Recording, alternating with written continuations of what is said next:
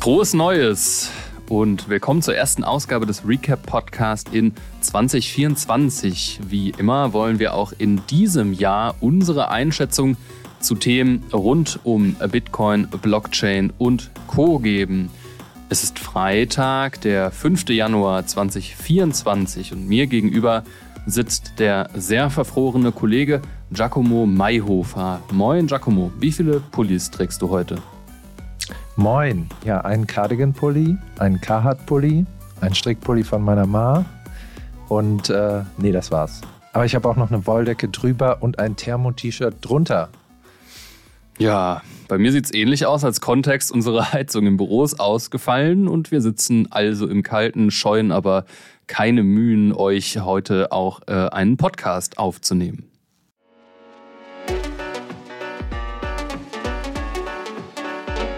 Achtung, dieser Podcast stellt keine Anlageberatung dar. Alle Aussagen dienen lediglich der Information und spiegeln die persönlichen Meinungen unserer Redakteurinnen und Redakteure wider. Der Redaktionsschluss für diesen Podcast ist Donnerstag, der 4. Januar um 12 Uhr.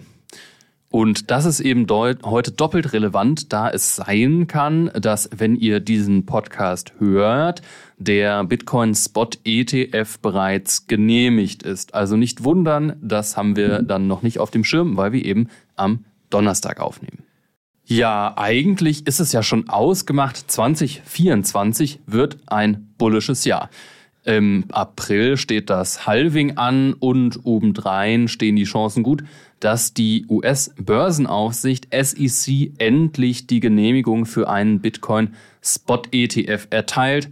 Soweit, so offensichtlich. Aber welche Trends werden uns darüber hinaus im kommenden Jahr begleiten? Dieser Frage widmen sich Giacomo Mayhofer und ich in dieser Ausgabe des BTC Echo Recap Podcast. Ich würde sagen, let's go. Giacomo, worauf freust du dich 2024?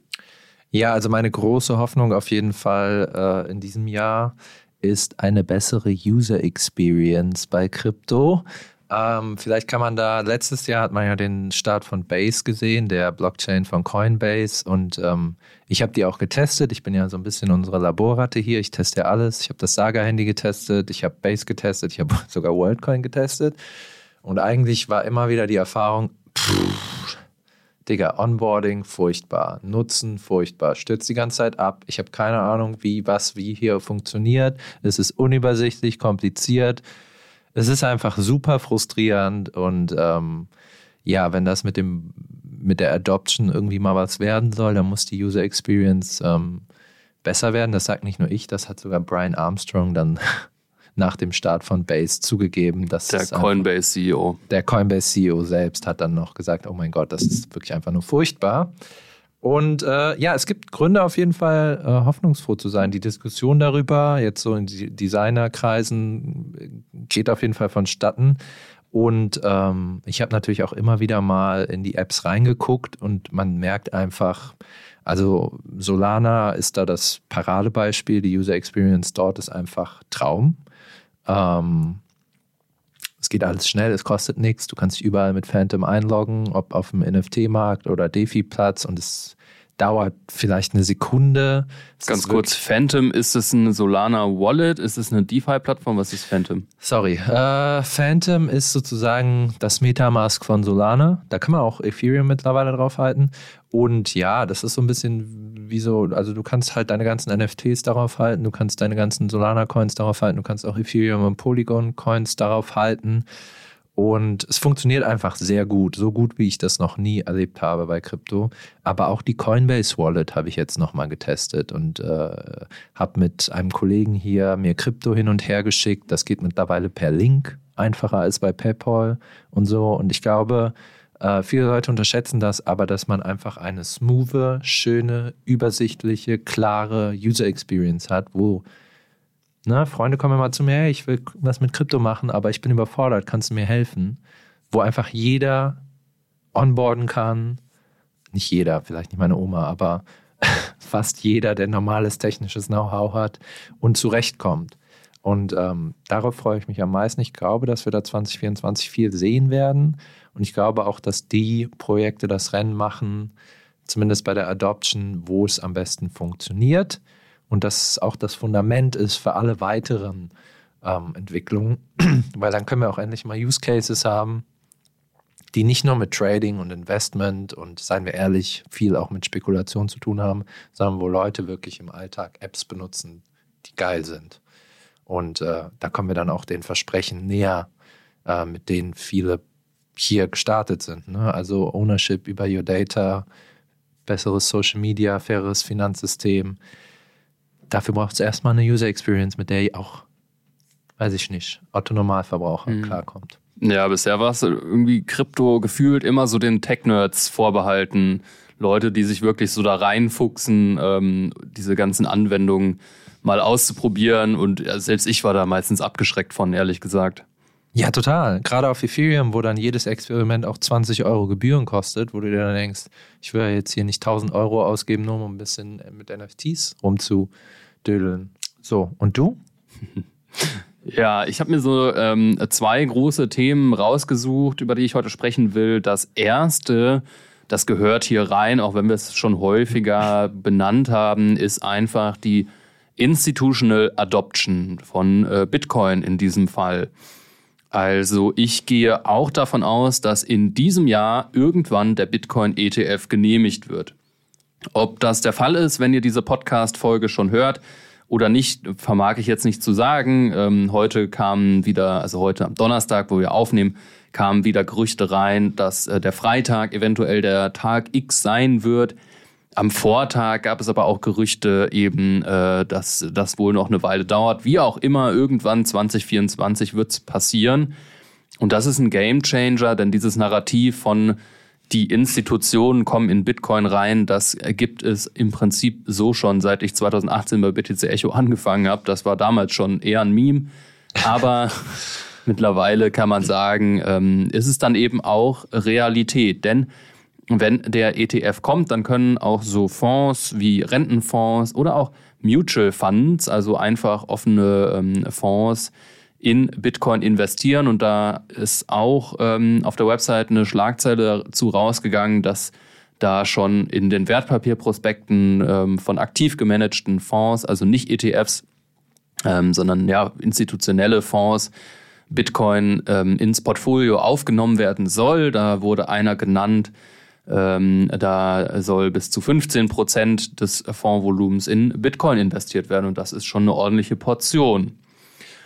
Dazu muss man sagen, äh, bin ich einfach auch ähm, bullish auf Bitcoin. Ganz einfach deswegen, weil diese Narrative gerade so zusammenkommen. Also einmal das institutionelle Geld, was dann möglicherweise oder ziemlich sicher in Bitcoin fließen wird. Und das ist, das Ganze passiert im Jahr des Halvings. Also wir haben im April nicht nur nachfrageseitig eine krasse Veränderung, wenn nicht gar ein Schock, sondern auch angebotsseitig. Also zwei äh, gegenläufige Tendenzen, die natürlich ähm, also laut äh, mikroökonomischen Einmaleins zu einer Preiserhöhung führen werden. Ähm, dann haben wir eigentlich auch eine recht okaye makroökonomische Lage. Wir haben möglicherweise in Deutschland eine Rezession. Das muss man jetzt sehen, wie äh, das, äh, zweite, das vierte Quartal ähm, letzten Endes gelaufen ist. Aber selbst wenn, wird sie nicht groß ausfallen. In den USA ist es ähnlich. Und ähm, ja, irgendwann wird sich dann eben auch eine Zinswende anbahnen. Das heißt, die Zinsen werden tendenziell eher äh, sinken.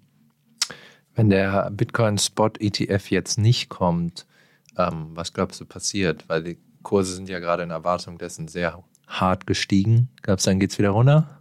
Auf jeden Fall. Also ähm, eine Ablehnung aller Bitcoin-ETF-Anträge wird eine heftige Korrektur zur Folge haben. Gar keine Frage. Also da muss man, glaube ich, mit 20, 30 Prozent Korrektur rechnen, weil wir einfach extrem hoch gelaufen sind, schon pre-Halving. Mhm. Und das ist meiner Meinung nach äh, mit Erwartungen an den ETF zu erklären. Das heißt, wenn er nicht kommt, dann sinken die Kurse. Auf jeden Fall. Okay, ähm, du hast uns auch einen zweiten Trend mitgebracht, von dem ich ehrlich gesagt nicht so richtig viel Ahnung habe. Deswegen freue ich mich auf deine Erklärung. Es geht um Deepin.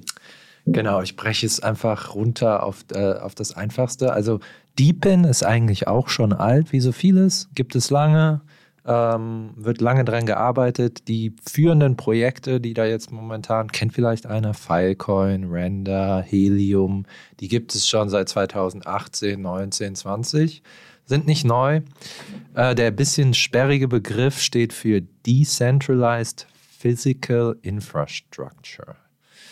Ähm, ist so ein Sammelsurium für Begriffe, aber im Grunde geht es darum, dass man bestimmte Infrastrukturen, wir wollen ja alle ein neues Internet haben, Web 3 und so, schön, geil, ich freue mich drauf, aber ähm, damit das auch wirklich dezentral ist, ähm, muss natürlich die Infrastruktur, auf der das läuft, auch dezentral sein, weil man kann Web 3 nicht über Amazon Web Services laufen lassen, weil dann ist es einfach ein Joke. Ähm, und diese Bewegung richtet sich so ein bisschen darauf. Jetzt, ich bin natürlich auch ein bisschen unser Solana-Boy. Auf Solana ist das ein sehr großer Trend. Also da hast du sehr viele Projekte, die das machen, zum Beispiel Render und Helium. Und was für Infrastruktur reden wir da? Das kann tatsächlich Speicherplatz sein. Filecoin ist wie eine Art äh, Dropbox, aber die Nutzer stellen ihren Speicherplatz zur Verfügung und werden dann durch Tokens incentiviert, also verdienen daran. Ne? Die können sozusagen fast wie ihren Speicherplatz vermieten. Äh, und das Gleiche, ich bin mittlerweile ein großer Fan von Helium. Äh, die machen das Gleiche mit ähm, Internetbandbreite. So, also das gibt es eigentlich auch schon lange, dass du sozusagen äh, dir ein, also so ein Gerät kaufst. Es gibt ganz viele unterschiedliche Anbieter und der stellt dann im Umkreis für die Nachbarn, könnte man schon fast sagen. Gibt es auch tatsächlich in Berlin, ihr könnt es nutzen, ähm, Internetbandbreite zur Verfügung. Und äh, wenn die das nutzen, verdienst du ein bisschen Tokens, die werden gemeint. Und ähm, ja, die nennen das The People's Network. Und ich bin natürlich immer, ich finde solche Narrative natürlich immer schön. Also sozusagen alle tragen dazu bei, dass es dieses Netzwerk gibt und alle verdienen daran mit und ähm, die Folge ist tatsächlich, dass Helium zum Beispiel in den USA sind jetzt gelauncht mit einem 5G Mobile Network, was, und das ist schon krass, äh, 5G für, glaube ich, 5 US-Dollar zur Verfügung stellt, überall. Und Wie heißt es? Äh, Von. Solana, ne. Ja, von Ja. Solana.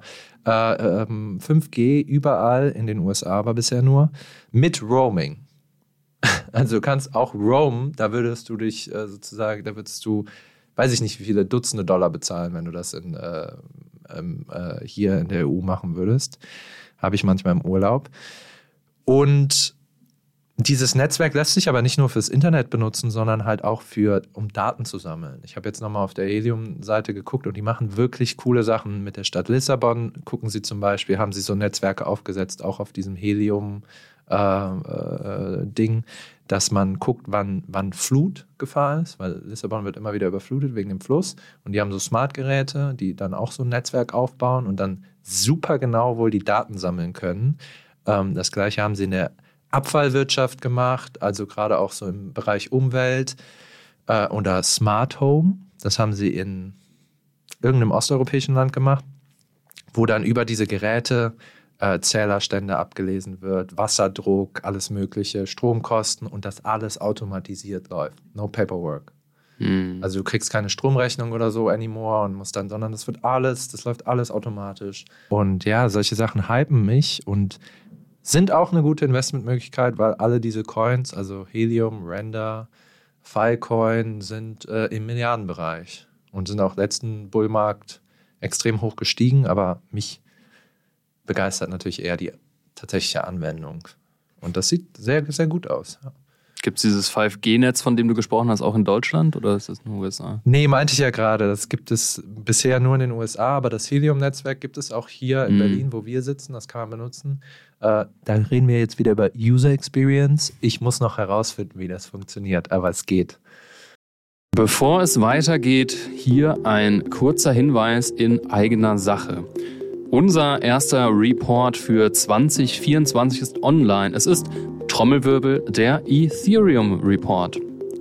Falls ihr wissen wollt, wie es um den Layer 2 Sektor bei ETH bestellt ist und welche Layer 2 2024 so richtig durchstarten werden, dann schaut doch gerne mal in den ETH Report rein. Wie immer umsonst. Den Link findet ihr in den Show Notes. Genau, um Ethereum geht es auch bei unserem nächsten Trendthema, denn unser Bitcoiner hat die Seiten gewechselt, richtig, David? So ist es. Ich bin jetzt ähm, pro NFTs, aber da man NFTs auch auf Bitcoin machen kann, Scheiße. bleiben wir ähm, auch äh, heute bei der größten Kryptowährung der Welt, nämlich Bitcoin. Und mein nächster Trend für das kommende Jahr sind NFTs auf Bitcoin. Trend soll jetzt in diesem Fall nicht unbedingt heißen, dass ich ähm, großer Fan davon bin. Es ist eher so, dass das halt etwas ist, was auf Bitcoin gebaut werden kann. Also wir sprechen von den Ordinals. Hm. Da haben wir hier im Podcast schon das ein oder andere Mal drüber geredet. Und ich denke, dass auch im nächsten Jahr Ordinals ein großer Trend werden. Okay, und warum? Naja, also einerseits ähm, ist es so, dass naja, sich das schon relativ einfach durchsetzt. Und da muss man die normative Kraft des Faktischen, glaube ich, einfach anerkennen, äh, dass ähm, viele Menschen Lust haben, ähm, Bitcoin für andere Dinge zu nutzen als Finanztransaktionen. Vielleicht zur Einordnung. Es gibt mittlerweile über 53 Millionen Inscriptions auf wow. Bitcoin. Und schon nach 200 Tagen als, also Ordinals gibt es jetzt fast seit einem Jahr, aber wenn man sich anguckt, wo waren die nach 200 Tagen, das vergleicht mit anderen Chains wie Ethereum, Solana, schlägt Bitcoin beide Chains umlängen. Also ähm, in den ersten 200 Tagen hat Bitcoin doppelt so viele ähm, NFTs gemintet wie Ethereum. Also sagst du mir gerade, dass die meisten NFTs auf Bitcoin gemintet wurden letztes Jahr? Ähm, in absoluten Zahlen weiß ich es nicht. Ich glaube, das kann ich nicht beantworten. Ich kann aber sagen, dass es sich ähm, einfach schneller durchsetzt. Also wäre es folglich auch logisch, wenn irgendwann ähm, tatsächlich Bitcoin da alle anderen überholt, ja. Hast du eine Erklärung dafür? Ja, ich habe dafür eine Erklärung. Ähm, Bitcoin ist die sicherste und größte Blockchain der Welt. Also wenn ich, ein, wenn ich schon ein NFT minte, habe ich ein Interesse daran, dass das ähm, auf der größten und sichersten und besten Blockchain der Welt passiert. Aber ist das nicht extrem teuer? Also wenn ich auf Solana ein NFT minte, habe ich schon gemacht, einfach aus Jux und Dollerei, kostet mich das Zero Dollar. Ja, und es kostet dich Zero Dollar, weil Solana eben viel unsicherer ist als Bitcoin. Du zahlst, das ist ja, die Kosten bei Bitcoin ähm, sind ja quasi ein Proxy oder ein Synonym dafür, wie sicher das Netzwerk ist. Ähm, also hohe Transaktionsgebühren implizieren auch immer eine hohe Nachfrage. Das ruft Miner auf den Plan, die daran verdienen können. Mhm. Und das alles führt dazu, dass die Bitcoin-Blockchain immer sicherer wird. Okay, aber gibt es noch irgendwelche, also ich habe irgendwie mal gelesen, dass die Inscriptions auf Bitcoin anders sind als andere NFTs, auch in ihrer Funktion. Stimmt das? Ähm, ja, also ähm, das Ordinals-Protokoll, die grundsätzliche Idee ist, ähm, dass da bestimmte Satoshis, also Satoshis werden nummeriert, Satoshis ist die kleinste Einheit von einem Bitcoin, mhm. ähm, also 100 Millionen Satoshis ist ein Bitcoin und die können durch Ordinals nummeriert werden und da können dann eben diese Daten eingeschrieben werden. Ähm, ja, das funktioniert bei anderen Blockchains anders. Ich kenne mich jetzt mit ETH nicht gut genug aus. Ich glaube aber, dass tatsächlich bei anderen Blockchains häufig ähm, einfach nur eine URL gehasht wird. Also ja. da wird gar nicht unbedingt äh, das Bild wirklich eingeschrieben. Und das ist bei Bitcoin schon anders, weil da wirklich ähm, die Daten liegen dann tatsächlich auf der Blockchain. Das ist meiner Meinung nach dann in dem Fall schon sicherer und besser. Ja, genau, das ist auch das, was ich gehört habe, dass das so ein Fortschritt ist, weil die Daten jetzt, also dieser alte Joke sozusagen, ja, ein NFT ist einfach nur ein Link zu einem JPEG, mhm. das man speichern kann, das ist halt jetzt nicht mehr der Fall. Ähm, habe aber tatsächlich auch gelesen, dass äh, andere, also Solana ist nachgezogen, es gibt wohl auch Inscriptions auf Solana. Mehr als das die gibt, weiß ich nicht. Aber dass das ja auf jeden Fall ein Trend ist und Sinn macht. Und ähm, Denkst du, das wird sich fortsetzen? Weil ich meine, Krypto ist ja bekannt für Wuhu und dann Tschüss. Auf jeden Fall. Also ähm, klar gab es letztes Jahr einen Hype, aber das, der etabliert sich gerade auf einem ziemlich hohen Niveau. Es ist jetzt nicht so, dass die, dass das irgendwie jetzt langsamer vonstatten geht. Wie gesagt, es gibt das 53 Millionen äh, Inscriptions und häufig machen diese Daten auch den Großteil des Blockspace in neuen Blöcken aus. Also es ist ein großes Thema. Hm. Und wenn man sich mal anguckt, wo für was für Preise auch diese Pixelkunst zum Teil ähm, den Besitzer wechselt, da reden wir von einem halben Bitcoin zum Teil, die dann so ein NFT kostet. Das ist schon äh, bemerkenswert. Und insgesamt ähm, finde ich es auch erstaunlich, wie schnell sich dieser Trend auf das gesamte Ökosystem übertragen hat. Also ähm, die Mining, ähm, also die Transaktionsgebühren sind extrem hoch gegangen dadurch, dass der Blockspace einfach ähm, knapper wird. Ähm, dadurch kostet es auch mehr, normale Transaktionen zu machen. Auf der anderen Seite, wie gesagt, führt das auch zu einer größeren Sicherheit, weil äh, Miner eine höhere Einkommensquelle haben. Das heißt, es gibt auch einen Anreiz für neue Miner in den Markt zu kommen und je dezentraler Bitcoin ist, desto äh, sicherer. Das hat natürlich Vor- und Nachteile, weil On-Chain-Transaktionen teurer werden, aber man könnte auch auf der anderen Seite sagen, vielleicht führt das dazu, dass ähm, Lightning mehr adopted wird. Du hast ja auch, glaube ich, ähm, so mit BRC 20, was in diesem Kontext ja auch äh, häufig ja. genannt wird, also so eine Art Token-Standard, hast du ja auch schon erste Erfahrungen gesammelt, wie ich gehört habe. Ja, habe ich dir eben erzählt, ne? das war so ein richtiger Ape-Move. Ich habe einfach gesehen, okay, ich habe gesehen, Ordinals gehen ab. Es gibt diesen Token, der heißt Ordi, der hat irgendwas mit Ordinals zu tun. Dieser Token steigt die ganze Zeit. Giacomo Ape rein. Aber ähm, ja, war das eine gute Idee? Ja, alles richtig gemacht. Also im Kryptosektor gilt die Regel, wenn es irgendwo einen Trend gibt, wo der Kurs um 1000 Prozent steigt, dann sollte man auf jeden Fall sofort rein investieren, weil das wird ja genauso weitergehen. Also ja? Genau. weißt du mehr über den Ordi-Token? Ja, ich weiß ein bisschen was über den Ordi-Token, also Sarkasmus Ende an dieser Stelle. Ähm, der Ordi-Token ist meiner Meinung nach ein Riesenscam. Nice. Ähm, Scheiße.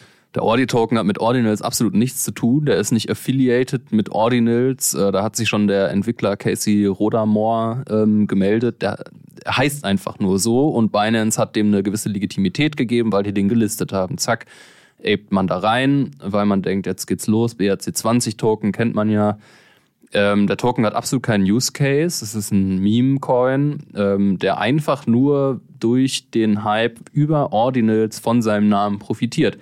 Und wenn man sich mal anguckt, wie BRC20-Token gemintet werden, das sind ähm, buchstäblich, ich habe es gerade nachgeguckt, fünf Zeilen Code. Erste Zeile Code ist, man gibt dem einen Namen. Zweite Zeile Code ist, man macht einen Op-Return-Befehl ähm, im, im Bitcoin. Und ähm, dann in der dritten Zeile sagt man eigentlich im Prinzip nur noch, äh, was der maximale Supply ist. Und dann drückt man Mint. Und schon hat man einen ähm, Token wie Ordi und die haben gar keine Funktion. Das sagt sogar der Entwickler dieses BRC 20 ähm, Standards. Der sagt, das ist äh, mehr Spaß als Ernst und absolut experimentell. Also ich kann nur davor warnen, irgendwas mit BRC 20 anzufassen, ähm, weil die alle irgendwann abrauschen werden, gar keine Frage. Ich gehe da mal ganz kurz in meinen Binance-Account jetzt. Danke für die Aufklärung. Ja, do your own research. Also bevor man, ne, also das ist ja so nur Financial Advice, aber da bist du ja bei weitem nicht der Einzige, der sich von diesen Trends irgendwie leiten lässt. Und das ist ja auch verlockend. Ähm, aber man muss, also man sollte meiner Meinung nach schon so ein bisschen gucken, ähm, was steckt da eigentlich dahinter. Und Ordi hat es halt geschickt gemacht, weil die sich so genannt haben. Hm. Ähm, aber äh, ja, da steckt, da steckt kein Use Case hinter. Okay. Ähm, ja, in diesem Sinne freuen wir uns auf 2024 und ich persönlich freue mich auch auf eine Heizung, ehrlich gesagt. Ähm, und wenn ihr den gesamten Bärenmarkt so Diamond Hands mäßig durchgehoddelt habt, bleibt zu sagen Glückwunsch, ihr habt es geschafft. Falls ihr neu dabei seid, herzlich willkommen im Bullenmarkt. Genießt die Fahrt, aber wie gesagt, Achtung, Korrekturen von 20, vielleicht 30 Prozent wird es auch in diesem Jahr geben. Ähm, und bei, äh, bei dem reinen Apen von Projekten lieber äh, nochmal bei BTC Echo nachgucken, ob da wirklich was dahinter steckt. Und wir fragen uns, was stimmt euch denn in diesem Jahr bullisch? Das könnt ihr uns gerne in die Kommentare bei YouTube oder Spotify schreiben. In diesem Sinne macht's gut und bis in sieben Tagen.